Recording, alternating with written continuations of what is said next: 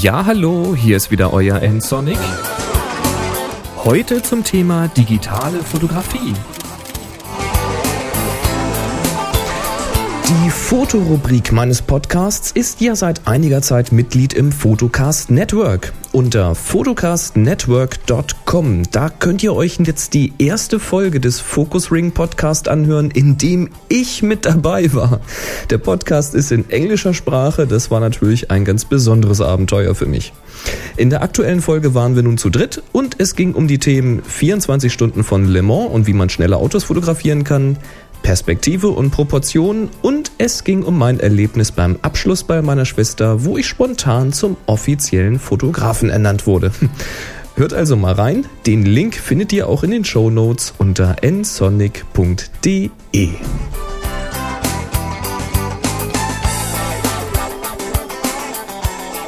Ihr schreibt mir ja immer wieder spannende Fragen zu den verschiedensten Themen und das finde ich mal richtig super und es macht richtig, es macht wirklich Spaß, wenn die Hörer auch Spaß dran haben, diesen Podcast aktiv mitzugestalten.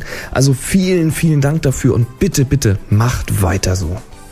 Und noch viel einfacher ist es, wenn ihr einfach meine Voicebox anruft 055 51 99 5874. Also 0, 3 mal die 5, 1, 9, 9, 5, 8, 7, 4. Einfach kurz euren Kommentar oder eure Frage drauf sprechen und einfach wieder auflegen. Probiert's doch einfach mal aus. Dieses Mal möchte ich aber auf zwei schriftliche Anfragen eingehen. Der Stefan schrieb, vielen Dank für deinen tollen Podcast. Ich möchte mal einen Themenvorschlag machen. Wenn du über Fotosachen sprichst, dann würde mich mal interessieren, wo man gut einkaufen kann oder wo man zum Beispiel Stative ausprobieren kann. Ich kenne in Düsseldorf zum Beispiel keinen Laden, der eine große Auswahl an Stativen hat. Gruß, Stefan. Tja, Stefan, das ist eines dieser Fragen, die ich gar nicht so richtig gut selbst beantworten kann. Hör dir dazu auch gerne mal die Folge 57 Einzelhandel, wohin gehst du an. Es gibt in größeren Städten zwar immer mal wieder einzelne Fotohändler, die recht gut ausgestattet sind, aber hm, oft sind die Preise dann, ja, sagen wir mal, identisch mit den unverbindlichen Preisempfehlungen der Hersteller und die möchte in der Regel ja niemand wirklich gern bezahlen. Nun findet man zwar immer wieder Ausnahmen, so einige Händler, die zwar gute Preise und trotzdem ein richtig großes Sortiment haben, aber solche Händler kann ich jetzt unmöglich für alle Städte kennen. In Düsseldorf zum Beispiel war ich noch gar nicht. Daher möchte ich jetzt mal deine Frage an alle Hörer weitergeben. Kennt ihr gute Einkaufsquellen? Kennt ihr Händler, wo man auch mal etwas ausprobieren und dann auch kaufen kann, ohne gleich horrende Aufpreise gegenüber diesen Internethändlern zahlen zu müssen? Dann meldet euch doch einfach mal. Ruft die Voicebox an, die Nummer sage ich am Ende nochmal, oder schreibt Kommentare zu dieser Folge 160 unter ensonic.de slash podcast. Ansonsten kann ich nur zwei generelle Empfehlungen aussprechen, denn zum einen bestelle ich sehr gerne bei amazon.de, da ist der Preis häufig schon inklusive Versand und wenn mal etwas nicht gefällt oder wenn es defekt ist, dann ist die Rücksendung da ziemlich einfach abzuwickeln und war bisher immer problemlos. Ansonsten suche ich eben gerne in Foren, zum Beispiel bei happyshooting.de im Forum, da werden gerne Fragen von Hörern beantwortet, die eben eine bestimmte Ausstattung haben. Und im dslr-forum.de oder auch bei dforum.net, da gibt es immer wieder ganz gute Angebote in den Kleinanzeigen. Muss man halt mal ein bisschen die Augen offen halten. Nicht alles sind super Angebote, aber da sind immer wieder richtige Schnäppchen dabei. Jetzt geht's aber zum eigentlichen Thema für heute, denn der Daniel, der schreibt. Guten Morgen, Boris.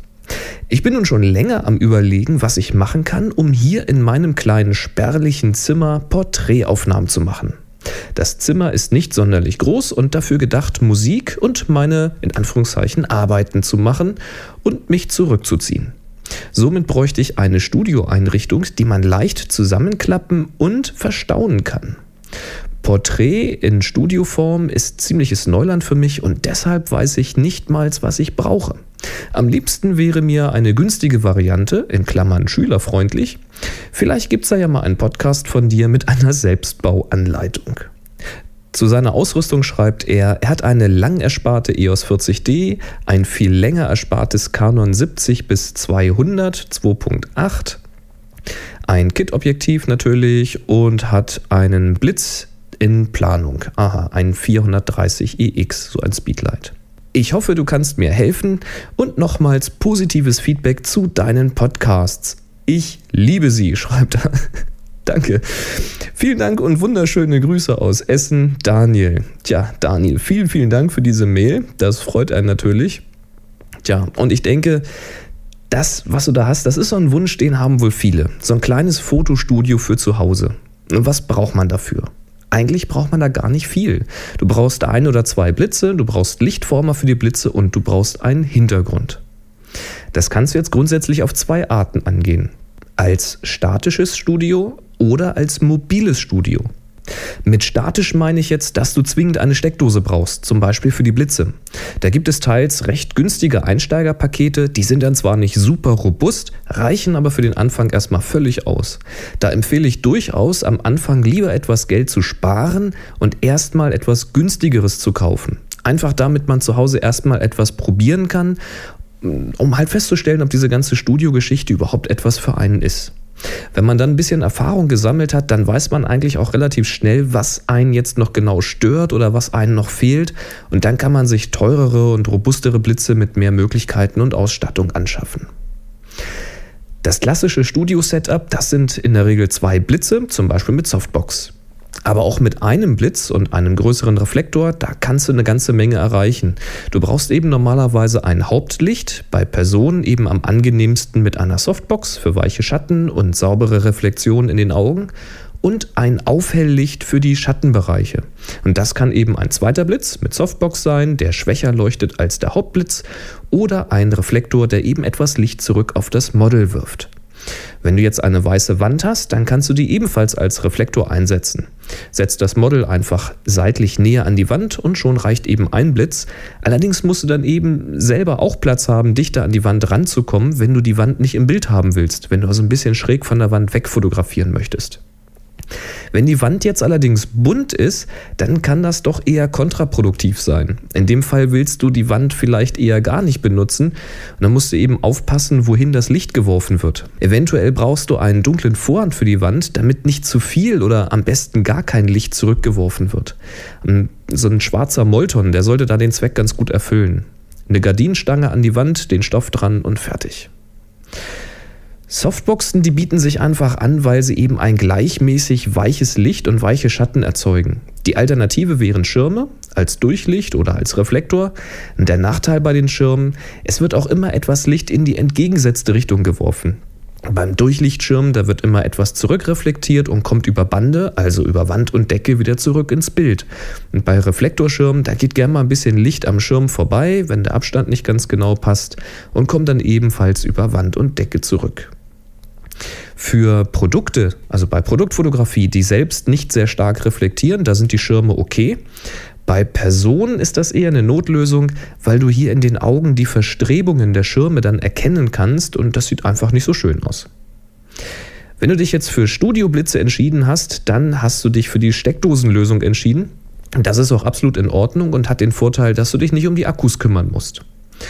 Wenn du aber mal draußen arbeiten möchtest, also in einer alten Fabrikhalle oder gar im Wald, dann brauchst du eben eine sehr, sehr kräftige Batterie für unterwegs oder sogar einen Stromgenerator. Die Alternative wären einfach zwei Systemblitze, also so ganz normale Aufsteckblitze für die Kamera. Die laufen dann mit Akkus und die lassen sich eben auch unterwegs nutzen. Allerdings sind sie deutlich schwächer als die Studioblitze. Also in der prallen Sonne kannst du damit draußen nicht wirklich was bewegen, aber im Wald oder in Gebäuden, damit bist du halt eben sehr flexibel. Allerdings ist es hierbei schwieriger, die passenden Lichtformer zu finden oder man muss sie eben selbst bauen. Da gibt es halt keine, keine Standardbefestigung. Zu Hause im Studio, da hast du ohnehin oft das Problem, dass du eher zu viel Licht hast. Achte also bei Studioblitzen, die du kaufst, darauf, dass sie sich auch gut herunterregeln lassen.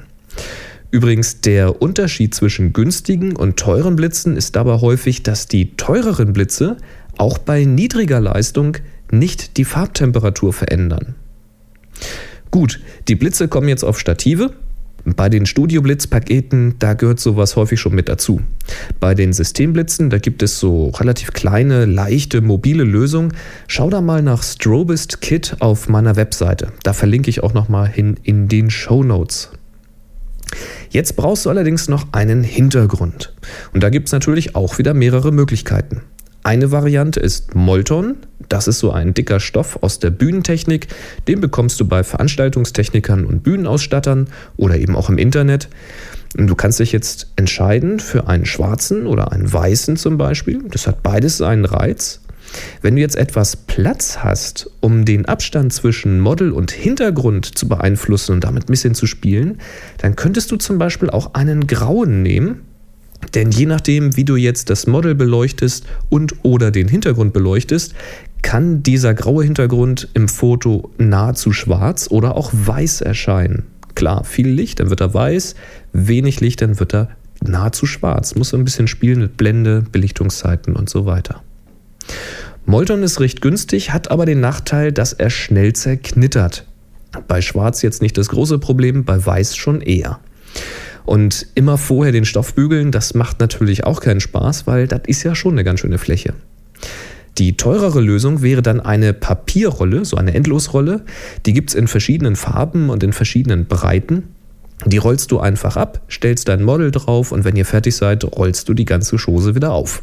Wenn die Rolle zu schmutzig geworden ist, dann schneidest du einfach ein Stück ab und weiter geht's. Hält also relativ lange. Eine weitere Möglichkeit sind faltbare Hintergründe. Da gibt es zum Beispiel welche, die funktionieren so wie Reflektoren. Da hast du quasi einen ganz großen weißen Reflektor als Hintergrund. Andere, die funktionieren ähnlich, sehen aber aus wie so ein großes Lichtzelt. Das ist quasi eine große weiße Wand, die ist so 20 bis 30 Zentimeter tief. Die steht dann auch selbst und da kannst du in diese Wand rein, also zwischen diese beiden Wände vorne und hinten, kannst du auch reinblitzen und die Wand so von innen beleuchten. Hast quasi ein diffuses Gegenlicht, sehr gut zum Freistellen. Und diese Falthintergründe, die sind zwar teurer und vielleicht auch etwas sperriger als Molton, dafür entfällt aber eben auch das Bügeln oder die Nachbearbeitung dieser ganzen Falten in Photoshop. Vielleicht fängst du aber einfach mal mit Molton an, ist das einfachste und da kannst du erstmal gucken, wohin du dann gehen möchtest. Der Hintergrund wird nun an einem Hintergrundsystem befestigt. Das sind in der Regel zwei Stative mit einer Querstange. Und diese Querstange, die wird bei einigen Systemen aus mehreren Elementen zusammengesteckt, quasi wie bei einem Zelt. Und bei anderen Systemen sind das zwei ineinanderlaufende Stangen, die man dann eben stufenlos auseinanderziehen kann. Vorteil von den mehreren Elementen, du hast einfach ein kürzeres Packmaß, weil die einzelnen Teile schön kurz sind. Vorteil bei der Teleskopstange, Du kannst in einem engen Raum besser arbeiten oder du kannst den Raum besser ausnutzen, weil du kannst da jede beliebige Zwischenlänge einstellen. Achte nur bei den sehr günstigen Systemen darauf, wie hoch die sich ausfahren lassen. Oft ist da nämlich schon so bei 2,20 Meter Schluss und das kann echt wirklich richtig knapp werden. Dann lieber ein bisschen mehr Geld nehmen, damit du wirklich mindestens auf Zimmerhöhe kommst. Sollte man wirklich mal draußen unterwegs sein, ist es ja gut, wenn man nach oben noch etwas Reserve hat. Außerdem kannst du natürlich statt Stativen auch einfach eine Querstange aus dem Baumarkt nehmen, die du also an deine Wände links und rechts fixieren kannst. Und da kannst du ja auch den Stoff dann dranhängen. Fassen wir also nochmal zusammen. Starten kann man mit einem Blitz, empfehlenswert sind da dann zwei Blitze. Als Lichtformer sollte man Softboxen haben, Schirme als Variante sind ebenfalls gut. Bunte Wände, die das Licht reflektieren könnten, sollte man abhängen mit einem dunklen Stoff oder mit einem hellen, wenn die Wand als Reflektor genutzt werden soll. Hintergrundsysteme gibt es mit Steck- oder Teleskopstangen. Für kleinere Räume sind die Teleskopstangen praktischer, weil eben jedes Zwischenmaß möglich ist.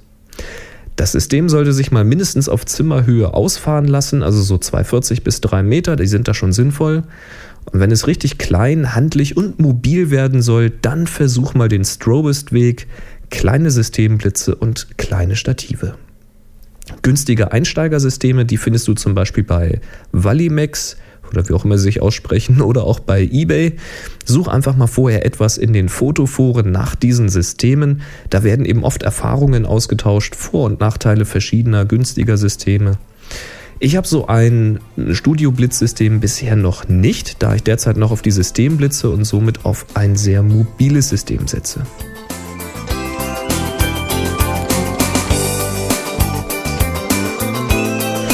Wenn zu meinem Strobist-Kit oder anderen Aspekten dieser oder anderer Folgen noch Fragen aufgetaucht sind, dann ruft doch einfach mal an und hinterlasst eine Nachricht unter 055 51 99 5874 oder schreibt mir einfach einen Kommentar oder eine Mail unter www.nsonic.de.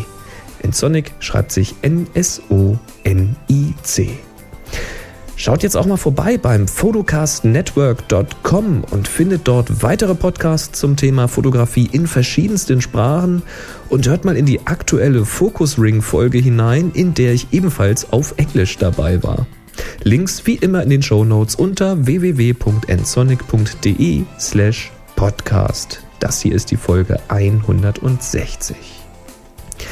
Nächste Woche bin ich übrigens in Tübingen, wo ich zusammen mit dem Chris wieder einen Happy Shooting Fotoworkshop halte. Da wird es nächste Woche wohl keine Folge im Ensonic Podcast geben. Danach geht's dann aber sicherlich normal weiter. Wenn es euch also gefallen hat, dann empfehlt mich doch bitte weiter und bewertet mich bei potster.de und im iTunes Store. Und jetzt viel Spaß beim Stöbern nach einem kleinen Fotostudio. Macht's gut und bis zum nächsten Mal. Tschüss.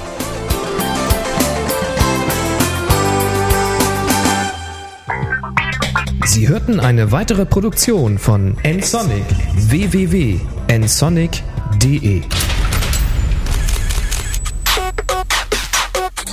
This podcast is part of the Photocast Network. Get more great shows about photography at photocastnetwork.com.